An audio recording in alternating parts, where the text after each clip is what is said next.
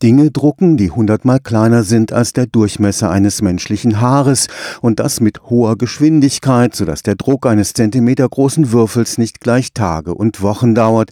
Das sind die Herausforderungen, denen sich der dreidimensionale Laserdruck stellen muss. Man braucht das beispielsweise für die Herstellung von sogenannten Metamaterialien. Das sind Materialien, deren mikroskopische Struktur so designt wurde, dass sie ganz überraschende Eigenschaften zeigen Kollegen am Karlsruher Institut für Technologie gelang einem jungen Physiker jetzt der Weltrekord im ultrapräzisen 3D-Druck. Sein Laser schaffte 10 Millionen Voxel pro Sekunde. Ein Voxel, das ist im Raum, was in der Fläche ein Pixel ist. Das ist so die kleinste Größe, die wir drucken können, 100 mal kleiner als ein Haag. Und man druckt einfach mehrere solcher Voxel nebeneinander, um eine Linie zu drucken oder dann eben eine ganze Fläche oder einen Würfel, wie auch immer. Und möglichst viele davon in kurzer Zeit drucken zu können, das ist gerade die Devise im 3D-Druck. Der Physiker Vincent Hahn gehört zu einem jungen Forscherteam um den Professor für angewandte Physik Martin Wegener.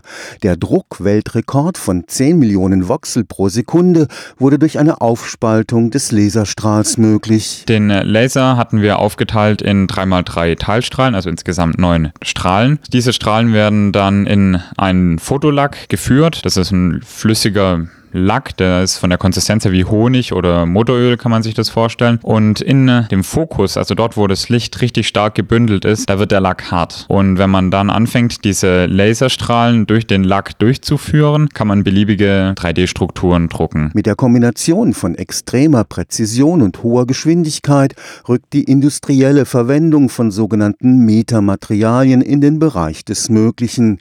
Bisher waren die Laserdrucker zu langsam, um verwendbare verfügbare Materialmengen in vernünftiger Zeit zu drucken. Sie würden natürlich nicht gerade einen Kugelschreiber nehmen, um eine Wand am Ende zu streichen mit einer neuen Farbe. Und genauso ist es beim 3D-Druck auch. Man würde erstmal intuitiv ja nicht sagen, wenn ich einen Zentimeter großes Material drucken kann, dann nehme ich nicht einen Drucker, der Mikrometer große Strukturen drucken kann, ganz kleine Details. Aber wir wollten eben genau das. Wir wollten sehr, sehr feine Details drucken und davon sehr viele. Und deshalb war tatsächlich die einzige Strategie, schneller zu werden. Wer Meta Materialien in der nahen Zukunft industriell herstellen kann, hat die Nase vorn im internationalen Wettbewerb. Das sind Materialien, die sind ausgedacht von Menschen, geschickte Geometrien, die Eigenschaften haben, die man in der Natur nicht finden würde. Man designt also ein Material und manche Eigenschaften findet man eben nicht, wenn man es im Kleinen untersucht, sondern dann braucht man ganz viele von solchen Einheitszellen, die so ein Material eben aufbauen. Und um so viele Einheitszellen drucken zu können, braucht man dann auch dementsprechend einen Drucker, der leistungsfähig genug ist und das war vorher nur bedingt möglich. Und zum Beispiel hat ein Doktorand aus unserer Gruppe ein Metamaterial designt, das sich zusammenzieht, wenn es wärmer wird. Das ist ja komplett unintuitiv. Normalerweise dehnt sich alles aus, wenn es warm wird. Manchmal möchte man aber eben genau die Eigenschaft, dass sich etwas zusammenzieht, wenn es warm wird. Und dafür sind solche designten Metamaterialien perfekt. Will man zukünftig noch schneller werden,